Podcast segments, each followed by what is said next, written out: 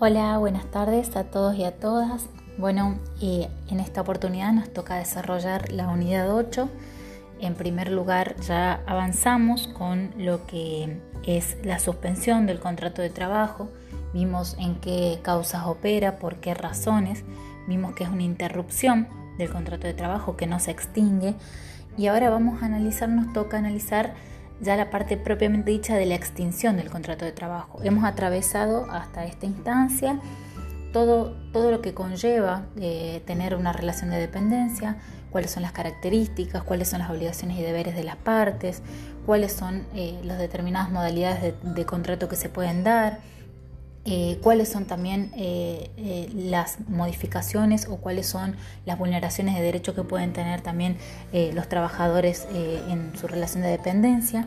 Y en esta oportunidad vamos a comenzar con ya cuando se extingue el contrato de trabajo. ¿sí? En principio habíamos dicho, cuando hablábamos de los plazos, que todo contrato de trabajo es por tiempo indeterminado. Entonces, como regla general, el contrato va a durar hasta tanto opera alguna causal de extinción. ¿sí? Para empezar a hablar de extinción, primero tenemos que tener claro que nuestro sistema jurídico, la ley de contrato de trabajo, eh, contempla una eh, estabilidad relativa con respecto al trabajo o a la relación de dependencia. ¿Por qué? Esta estabilidad eh, implica una permanencia que en cierta forma debería ser jurídicamente garantizada, pero puede ser absoluta o relativa va a ser absoluta cuando hablamos de la estabilidad del empleo público. Eso lo va a desarrollar la profe Jenny em, en lo que resta de la unidad. Eh, van a ver que esta estabilidad absoluta para despedir a una persona que es, eh, eh, está dentro del régimen de empleo público debe existir obviamente una justa causa, un sumario y un procedimiento previo. Esto no está contemplado, acuérdense, por la ley de contrato de trabajo. ¿sí? Está fuera de la ley de contrato de trabajo. Tiene su régimen particular. Por otro lado, hablamos de la estabilidad, como les decía en un comienzo, relativa. Esta estabilidad relativa es la que permite dar una protección eh, en contra de un despido arbitrario. ¿sí? Se ve más pronunciada en algunos eh, que otros institutos, pero se agravan las consecuencias del despido que se realiza de manera arbitraria. Cuando el empleador despide al trabajador sin tener una fundamentación, la ley le otorga determinadas condiciones. ¿sí? Eh, lo que vamos a ver entonces ahora a continuación es cuáles son las causales o, cómo opera esta extinción. Esta llamada protección contra el despido es una de las medidas que se adopta por la legislación para poder evitar el despido arbitrario. La ley de contrato de trabajo van a ver que dispuso una reparación que es tarifada, quiere decir que eh, se tiene que pagar por, esto, por este daño eh, y abarca obviamente todos los daños y perjuicios que pueda tener eh, por la decisión que, haya tomado el empleador de dejar sin trabajo de manera arbitraria. La extinción se va a producir ya sea por un acto que puede ser unilateral o bilateral. ¿sí? Es un acto jurídico la extinción. Y puede ser unilateral, quiere decir que depende de una de las partes, o puede ser bilateral, o puede no depender de ninguna de las partes. ¿sí? Hay que determinar, eh, es importante determinar a partir de qué momento se produce la extinción. Cualquiera sea la causa de, la extinción del contrato, y, e independientemente de las indemnizaciones que en su caso correspondan, que es lo que yo les decía, que la ley establece una reparación tarifada, que son las llamadas indemnizaciones, las partes tienen deberes que tienen que cumplimentar. ¿sí? Van, a, van a tener que cumplir ciertos deberes que eh, lo tienen que hacer al producirse, digamos, el cese o la extinción del contrato. ¿sí? Por ejemplo, el empleador va a tener que pagar, obviamente, las remuneraciones que queden pendientes, eh, va a tener que pagar eh, el SAC, que se acuerdan que era em, el aguinaldo, sí que lo habíamos visto en, la unidad de remuneración, va a tener que pagar las vacaciones que sean proporcionales ¿sí? al momento de la extinción va a tener que entregar los certificados de trabajo, los aportes previsionales y devolverle, por supuesto, todo lo que le corresponda que sea propiedad del trabajador en cuanto a sus efectos personales o documentos. El trabajador, por otro lado, em, otorga, o sea, firma un recibo por las sumas que se le, que se le abonan y obviamente por todo lo que recibe. Y también deja todas las herramientas que le fueron propiciadas para poder trabajar, devuelve todo en tiempo y forma, los documentos, este, y obviamente si subsiste, recuerden que subsisten dos principios en, toda instancia, el de buena fe y la obligación de guardar reserva, ¿sí? que era una de las obligaciones que habíamos observado y habíamos estudiado en las eh, primeras unidades con respecto a los deberes y obligaciones de las partes. En esta instancia, para que ustedes entiendan un poco cómo se clasifica eh, el tema de la extinción de los contratos, primero les quiero hablar de un instituto que es muy importante, que es el instituto del preaviso. El preaviso es una forma de notificar, justamente de dar aviso con anticipación que se va a extinguir el contrato de trabajo. Esta notificación de, la extinción es una obligación que la ley le impone a las dos partes, tanto al trabajador como al empleador. Es una obligación y también es una garantía, ¿sí? Porque esto de notificar la extinción le va a permitir al trabajador tener tiempo suficiente para buscar otro trabajo y al empleador poder sustituir y poder acomodarse también económicamente en el tiempo en que se le notifique que el trabajador deja de eh, trabajar en ese lugar porque opera la extinción del contrato. ¿sí? Tiene como finalidad esto, es evitar la ruptura de manera intempestiva del contrato eh, y que se produzcan daños que son irreparables o que son innecesarios. ¿sí? Esta comunicación se debe realizar de una parte a la otra y se hace eh, por escrito y por los plazos que establece la ley. ¿sí? Eh, la ley establece diferencias en cuanto a los plazos. Van a ver que en el periodo de prueba inclusive también opera el, em, el Instituto del Preaviso. Eh, ¿Qué, tiene que hacer el trabajador en este momento o el empleador cuando está por extinguir el contrato? Bueno, preavisar fehacientemente, ¿sí? notificar, va a comunicar la decisión unilateral de extinguir el contrato. Es una, está sujeto a un plazo, como les digo, tiene que obviamente eh, regir para ambas partes esta obligación. En caso de que se omita y que no se haga este aviso o haya una insuficiencia de aviso, se paga una indemnización sustitutiva, que se llama indemnización sustitutiva de preaviso, pero eso ya lo vamos a ver. Sigo con las características estas del instituto en sí. Como les decía, se realiza por escrito, ¿sí? Eh, y a su vez para ambas partes esta obligación y esta garantía. Eh, se perfecciona cuando entra dentro de la esfera de conocimiento de la otra parte, o sea, cuando lo recibe la otra parte se perfecciona ya el preaviso, ¿sí? Eh, este plazo que se otorga van a ver que depende de qué instancias o qué etapas, eh, tanto de la antigüedad o qué etapa del contrato se encuentre. En el caso de encontrarnos en la etapa del periodo de prueba, la ley le impone una obligación de 15 días tanto al trabajador como al empleador para preavisar en caso de la extinción del contrato.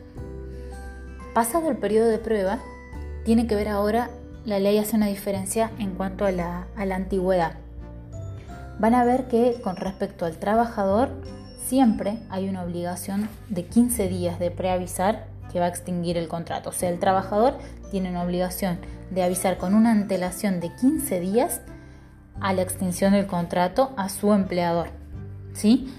Y con respecto al empleador, va a diferenciarse según la antigüedad que tenga el trabajador la antigüedad que sea menor a 5 años tiene una obligación de indemnizar por un periodo de un mes de anticipación y cuando es mayor a 5 años esta antigüedad del trabajador, el empleador tiene la obligación de anticipar dos meses antes la eh, notificar el preaviso, ¿sí? notificar este aviso de que va a extinguir el contrato.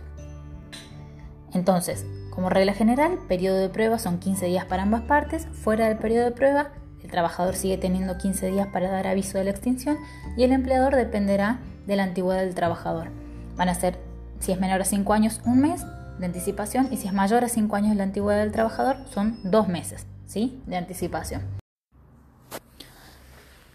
Otra parte de la unidad eh, determina ya que nos centremos en cuáles son las causales de extinción del contrato y yo les había anticipado que tienen una clasificación diferente. Esta clasificación la podemos ver desde dos ópticas. En un primer lugar, hablar desde los rubros indemnizatorios, porque ustedes van a ver que extinguir el contrato de trabajo trae aparejado una obligación, como les dije cuando hablábamos de la estabilidad, una obligación resarcitoria indemnizatoria. Esta eh, clasificación la vamos a dejar de lado, nos vamos a centrar en la segunda óptica que eh, determina la clasificación según sea el origen o la causa eh, que motiva. ¿sí?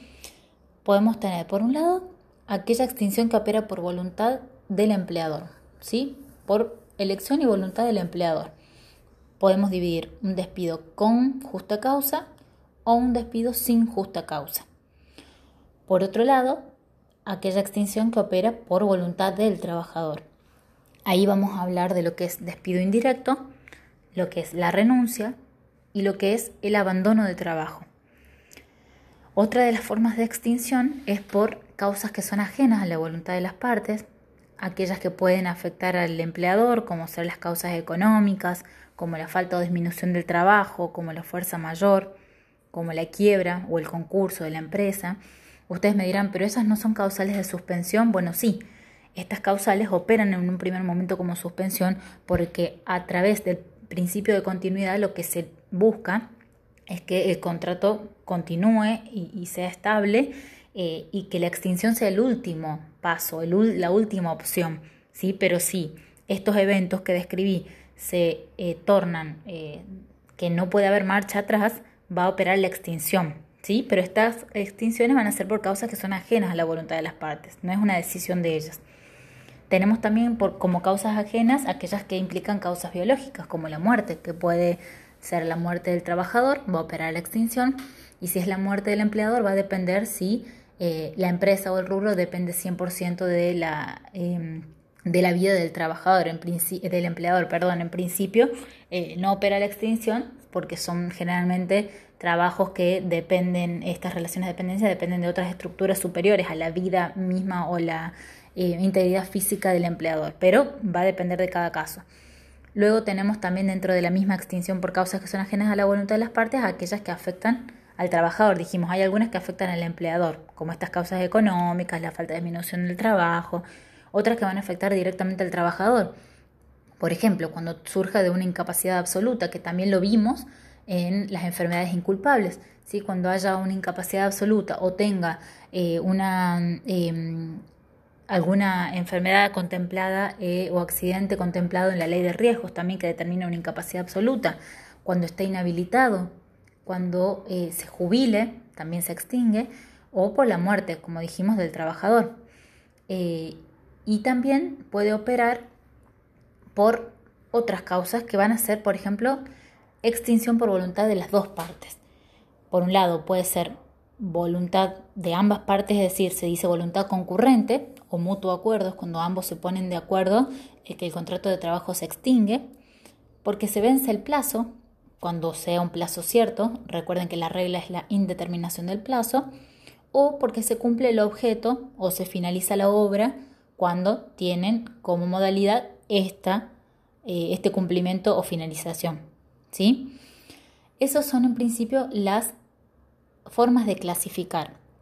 ¿Por qué les digo esto? Porque a mí me interesa que ustedes puedan tener esta guía a los fines de cuando vayan leyendo el material que está en el manual de grisolía, tengan la idea de por dónde ir, porque las causas por ahí están mezcladas, por ahí no se entiende, por ahí se confunde con lo que es la suspensión. Sepan que la extinción, como les dije antes, es, eh, a pesar de que el contrato de trabajo tenga la vocación de continuidad, se va a terminar cuando finaliza el vínculo jurídico contractual, porque ya sea, como les dije, porque las dos partes lo eligen, porque son razones ajenas a las partes, porque hay causas naturales o porque hay causas de uno o causas del otro. Es importante que sepan entonces esta clasificación.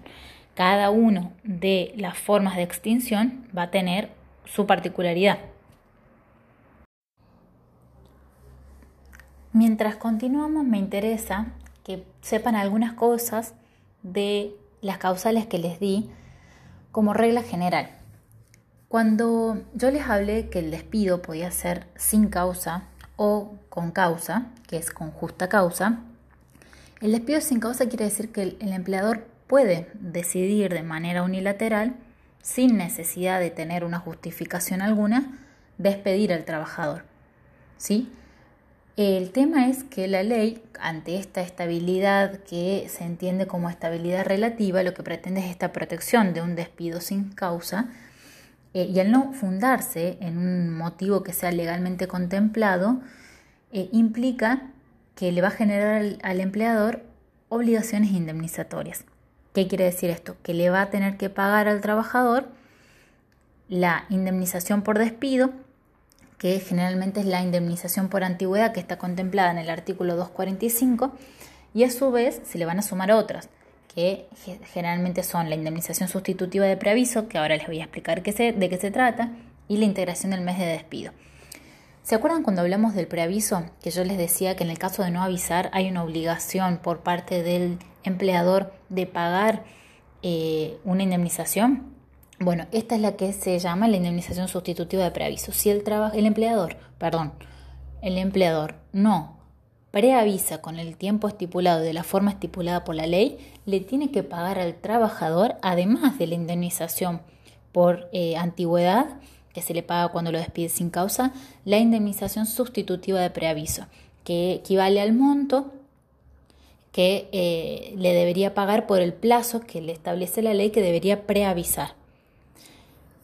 También le va a tener que pagar la integración del mes de despido. Por ejemplo, si lo despido con fecha del día, no sé, supongamos 13 de junio y eh, no operó un preaviso. Entonces, a partir del día 14, el trabajador ya no asiste más a trabajar.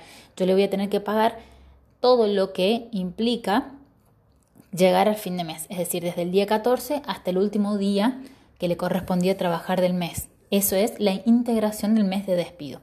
¿Sí? Entonces, como les decía, cuando es injusta causa no es eh, algo que puede hacer el, el empleador sin tener ningún reparo, puede hacerlo porque puede decidir eh, no invocar ninguna causa y despedirlo, pero si lo despide, la ley establece que hay una obligación de pagar indemnización por antigüedad, sustitutiva de preaviso e integración del mes de despido, independientemente de las que puedan corresponder, además, por ejemplo, cuando si se hace en, una ocasión, por ejemplo, que esté agravada por la, por la cuestión de la maternidad o el matrimonio o por tener algunas multas de, ley o por la, eh, no estar correctamente registrado. Todo eso va a depender de la circunstancia en particular. ¿sí? Obviamente también se le va a tener que pagar lo que yo ya les había anticipado, el aguinaldo proporcional, las vacaciones proporcional y los días que trabajó. Por ejemplo, si lo despedí, eh, como les dije, el 13, del 1 al 13 le voy a tener que pagar los días que eh, le correspondió trabajar el salario y el aguinaldo proporcional y las vacaciones proporcionales tienen que ver con que va a depender de qué momento del de, eh, semestre se lo despidió para determinar proporcionalmente cuánto le corresponde de aguinaldo y cuánto le corresponde de vacaciones pagas. ¿sí? Por otro lado, hablamos del despido ya con justa causa. Y aquí hay que tener cuidado porque si bien es otra vez un acto jurídico que va a depender unilateralmente de la voluntad del empleador, hay un incumplimiento grave que genera esta extinción. Este incumplimiento grave se traduce en aquel que eh, el, el, trabajador no cumplió con alguna de las obligaciones que le establece la ley. El empleador tiene que expresarle por escrito y de una manera que sea suficientemente clara cuál es la causa que determina la extinción del contrato, porque constituye una, lo que llamamos en el derecho del trabajo injuria. Es una injuria que impide que el, trabajo, que el contrato de trabajo continúe. Por eso hablamos de justa causa. El, despido con justa causa eh, tiene una inobservancia de las obligaciones. Es no cualquier incumplimiento de una obligación justifica el despido la violación, por ejemplo, de los deberes de prestación o de las conductas de alguna de las partes, en este caso del trabajador, para hablar con un despido con causa, constituye lo que llamamos eh, también un ilícito contractual, ¿sí? Pero no siempre legitima el ejercicio de la facultad resarcitoria, no siempre una inobservancia de las obligaciones corresponde con un despido con justa causa. Tiene que haber un grave ilícito contractual que ocasione una injuria. ¿Sí? Esta injuria van a ver ustedes en el libro que tienen muchos ejemplos de cuándo puede operar y qué es lo que doctrinariamente y jurisprudencialmente, es decir, los jueces en los fallos, en, los, en sus sentencias, estipulan como eh, considerable para hacer justa causa. ¿sí? Hay algunas que son, por supuesto, más graves que otras, pero hay eh, algunas cuestiones que son difíciles de dilucidar. Por otro lado, voy a hablarles un poquito de eh, estas también causas de extinción que operan por la voluntad del trabajador. Les hablé de la renuncia. Por supuesto, el trabajador puede renunciar en cualquier momento de la relación laboral. Eh, tiene que operar el preaviso. Recuerden que también opera para el trabajador, avisarle a su empleador. Eh, tiene que ser realizada por escrito. Generalmente se hace por un despacho telegráfico, ¿sí? o ante una autoridad administrativa o ante una autoridad judicial. Eh, y correspondiente a eso se le paga la liquidación final de lo que le corresponde cobrar al momento de realizar la renuncia. Esta renuncia es, eh, no, no puede retractarse con posterioridad, ya teniendo obviamente la conformidad del empleador. Si bien no depende de que el, empleador diga acepto tu renuncia, porque se entiende que es decisión unilateral del trabajador, una vez que ya entra en la esfera de conocimiento del empleador, el trabajador no se puede retractar. Habíamos hablado de otras de las eh, causales que dependen de la voluntad del trabajador, como lo es el despido indirecto. Eh, el despido indirecto es cuando el trabajador se da por despedido, ¿sí? ante algunos determinados supuestos, que generalmente tienen que ver con incumplimiento de los deberes que tiene a cargo el empleador. ¿Qué puede pasar? El trabajador lo intima al empleador para que corrija dicha conducta. Por ejemplo, que esté deficientemente registrado, ¿sí? que, esté registrado por cuatro horas o seis horas y que en realidad trabaja ocho, jornada completa. Entonces le dice, señor empleador, lo intimo fehacientemente que en un plazo de, no sé, 48 horas eh, regularice mi situación laboral. O cuando, no sé, no se le da ocupación efectiva o cuando no está claro qué rol o qué eh, puesto ocupa el trabajador y qué tareas tiene que desempeñar. Entonces le intima al trabajador al empleador a poder decir qué es lo que tengo que hacer y que me aclare mi situación laboral. Y se da un plazo de intimación que generalmente en la práctica son dos días y si no se cumple o hay silencio por parte del empleador, se puede considerar por despedido. Esta comunicación le dice, ante el silencio o el incumplimiento de lo requerido, nuevamente se manda un telegrama, eh, me doy por despedido ¿sí? de manera clara, precisa y circunstanciada, todas estas características, por este medio fehaciente. ¿sí? Le avisa que se da por despedido. Otra de las opciones también puede ser el abandono del trabajo por parte del trabajador. Hay una conducta abandónica, hay una voluntad del trabajador de no prestar más tareas. ¿sí?